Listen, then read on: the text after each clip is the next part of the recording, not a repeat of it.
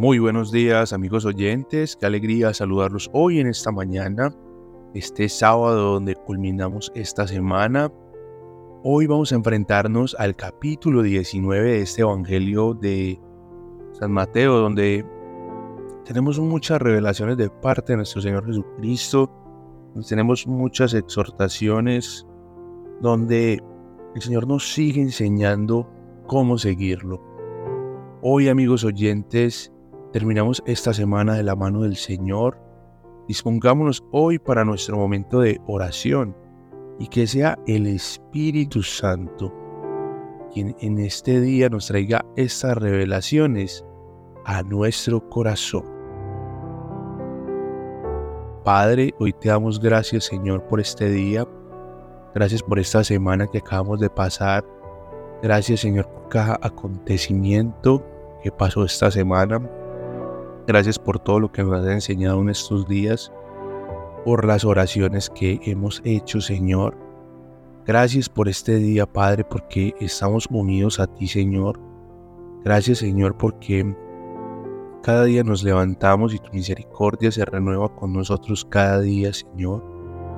Gracias por cada persona que hoy está oyendo esta oración, por cada familia representada, Señor en cada corazón que te busca.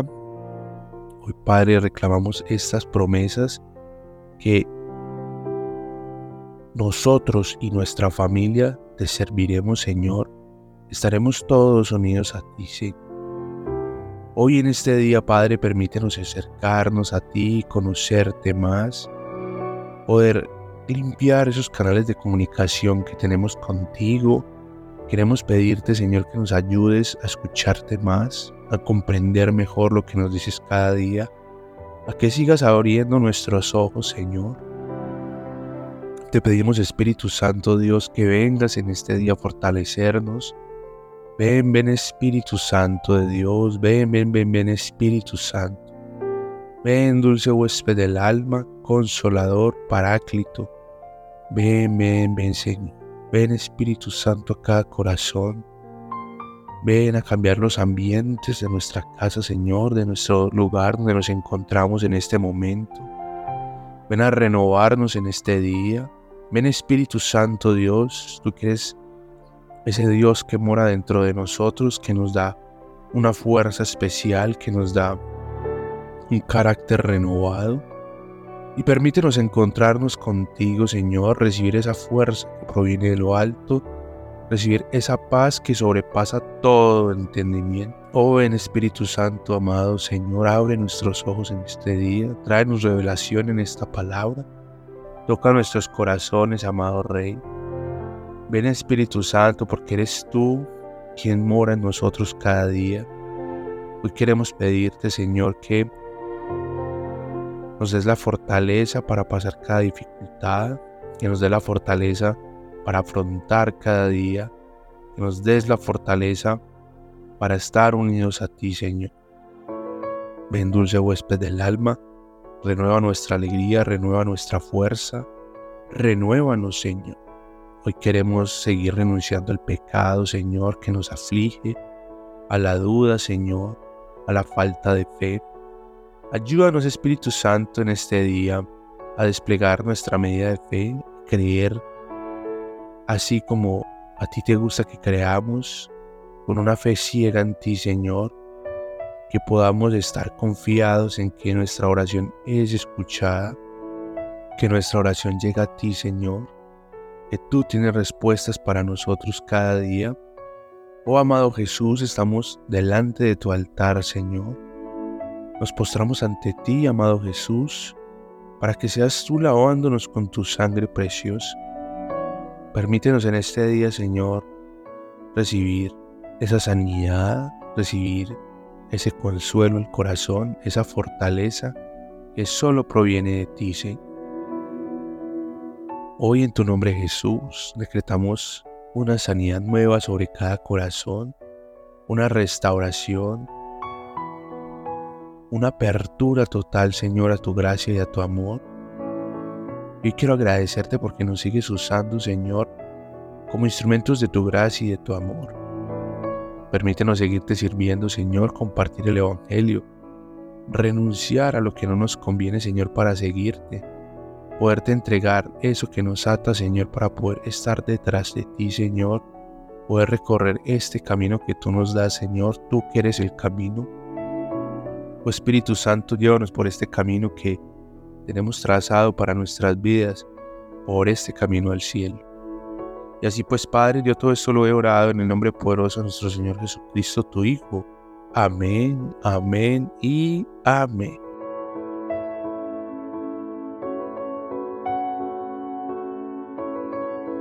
Evangelio según San Mateo, capítulo 19. Después de que Jesús terminó de decir esto, se fue a Galilea para la región de Judea, al otro lado del río Jordán. Muchos lo siguieron hasta allá y él los sanó. Algunos fariseos se acercaron a él, tratándolo de poner a prueba, y le dijeron, ¿está bien que un hombre se divorcie de su mujer por cualquier motivo? Jesús respondió, ¿no han leído que el Creador desde el principio hizo al hombre y a la mujer? Y dijo, por esta razón dejará a su papá y a su mamá para unirse a su esposa, y los dos serán un solo ser. Así que ya no son dos, sino que uno solo. Por tanto, lo que Dios ha unido, que ningún ser humano lo separe. Ellos le preguntaron, entonces, ¿por qué Moisés permitió al hombre divorciarse de su esposa firmando un certificado de divorcio? Jesús les dijo, Moisés escribió este mandamiento debido a la terquedad de ustedes, pero en principio Dios no permitió el divorcio. Entonces les digo que el que divorcia de su esposa y se casa con otra, comete adulterio. La única razón para que un hombre se divorcie y se case de nuevo es si su esposa le ha practicado inmoralidad sexual. Luego sus seguidores le dijeron, si así es la situación entre marido y mujer, entonces es mejor no casarse. Jesús les dijo, no todos aceptan esta enseñanza, sino aquellos a quien Dios ha permitido entenderla hay hombres que no pueden casarse porque nacieron sin poder de tener hijos. Otros no se pueden casar porque otras personas han hecho que ellos no puedan tener hijos. Finalmente, hay hombres que deciden no casarse para dedicarse al reino de Dios. El que sea capaz de aceptar esta enseñanza, que la acepte. Después trajeron algunos niños a Jesús para que les impusiera las manos, para bendecirlos llorará por ellos. Pero los seguidores los regañaron. Entonces Jesús les dijo, Dejen que los niños vengan a mí, no se lo impidan porque el reino de Dios es de los que son como ellos. Después de bendecirlos, Jesús se fue de allí. Un joven se acercó a Jesús y le preguntó, Maestro, ¿qué es lo bueno que debo hacer para tener la vida eterna? Entonces Jesús le contestó, ¿por qué me estás preguntando lo que es bueno? Solamente Dios es bueno, pero si tú quieres entrar en la vida eterna, debes obedecer los mandamientos. El joven le preguntó, ¿cuáles mandamientos? Jesús le respondió, no matar, no cometer adulterio, no robar, no dar falso testimonio, respetar a tu padre y a tu madre, y amar a tu semejante como te amas a ti mismo. El joven le dijo, yo he cumplido todo eso, ¿qué me falta? Jesús le contestó, si tú quieres ser perfecto, ve y vende todo lo que tienes, dale ese dinero a los pobres y así tendrás un tesoro en el cielo. Luego ven y sígueme. Pero cuando el joven escuchó esto, se marchó muy triste porque tenía muchos bienes. Jesús les dijo a sus seguidores, les digo la verdad, será difícil que un rico entre al reino de Dios. Ciertamente es más fácil que un camello pase por el ojo de una aguja que un rico entre al reino de Dios. Cuando los seguidores oyeron esto, se sorprendieron y le preguntaron, entonces, ¿quién podrá salvarse? Jesús los miró y les dijo, es imposible para los hombres, pero para Dios no hay nada imposible. Entonces Pedro le dijo, nosotros dejamos todo por seguirte. Entonces, ¿qué tendremos? Jesús les dijo, les digo la verdad. En la renovación, cuando el Hijo del Hombre se siente en su trono esplendoroso, entonces ustedes que me han seguido también se sentarán en doce tronos para juzgar a las doce tribus de Israel. Todos los que dejaron casas, hermanos, hermanas, papás, mamás, hijos o tierras por mi causa, recibirán cien veces más y darán la vida eterna. Pero muchos de los que ahora son los primeros serán los últimos, y muchos de los que ahora son los últimos serán los primeros.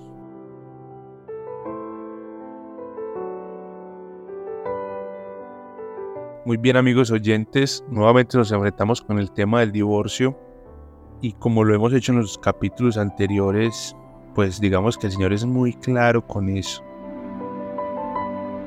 Hoy quiero tocar especialmente ese, ese, ese tema que nos manda a tener un carácter fuerte contra nuestras decisiones en el momento en que pues nosotros tomamos esa decisión y acá nos habla pues de tres tipos de hombres que no se pueden casar. Y finalmente, cuando nosotros decidimos tomar esa decisión, tenemos que saber que estamos unidos a Dios en ese aspecto, que finalmente es una decisión para toda nuestra vida.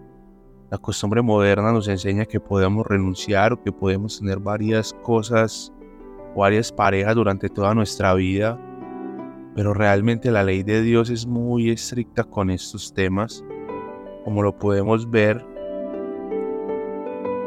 Y pues es mejor como tener esa fortaleza y ese carácter y afrontar todas nuestras decisiones, porque todas nuestras decisiones tienen consecuencias, ya sean buenas o malas. Como lo podemos ver acá, el Señor nos enseña siempre a tener un carácter muy fuerte de tener siempre esa voluntad de hacer las cosas bien, de hacer las cosas como Él lo manda, a ser muy puros de corazón, a cuidar mucho nuestra pureza sexual, a no estar en diversas relaciones sexuales con diversas mujeres. Es un tema que realmente nos trae consecuencias muy negativas en el mundo espiritual y que nos trae ataduras muy fuertes en este mundo carnal. El Señor hoy nos invita a ser genuinos, a ser inocentes, a poder mostrar el reino de Dios y a tener esa confianza y esa firmeza de que si somos como niños vamos a estar en el reino de los cielos. El ejemplo de los niños siempre lo vamos a usar y siempre Dios nos lo va a poner como un ejemplo de necesidad, como un ejemplo de sentirnos confiados en nuestro Padre. Realmente un niño no está preocupado preocupado por qué va a comer, por qué va a vestir. Un niño no está preocupado por muchos temas, él simplemente confía en que sus padres le proveen las cosas. Él simplemente está tranquilo de que su padre y su madre están a cargo de él y que le van a dar todo lo que él necesita y él no tiene necesidad de pedirlo. Es más, inclusive ni siquiera sabe qué necesita. Nosotros en nuestro día a día de afán, estamos pidiendo cosas que probablemente ni, necesitemos, que ni sabemos que nos hacen falta. Y finalmente Dios tiene un plan mejor para nosotros. Nuestra oración siempre debe ser tener un corazón dispuesto y unido a Dios para estar confiado en lo que nos está dando. Él sabe que es lo mejor para nosotros y sabe cómo lo debemos afrontar. Sabe que si Él es quien nos está enseñando, nosotros nos acercamos a Él y Él es quien nos guía y nos enseña. Amigos oyentes, en esta enseñanza que nos da el Señor con el joven rico, siempre venimos al corazón. Dios quiere nuestro corazón, Dios está buscando nuestro corazón. Dios quiere nuestro corazón. En muchas otras palabras nos lo dice antes que donde está nuestro tesoro está nuestro corazón y definitivamente Jesús quiere ser nuestro tesoro. Él quiere que sea lo más importante en nuestras vidas. Quiere que nosotros acudamos a Él como esos niños necesitados para aprender de Él, para formar ese carácter del que estamos hablando, para llevar esa vida de fe.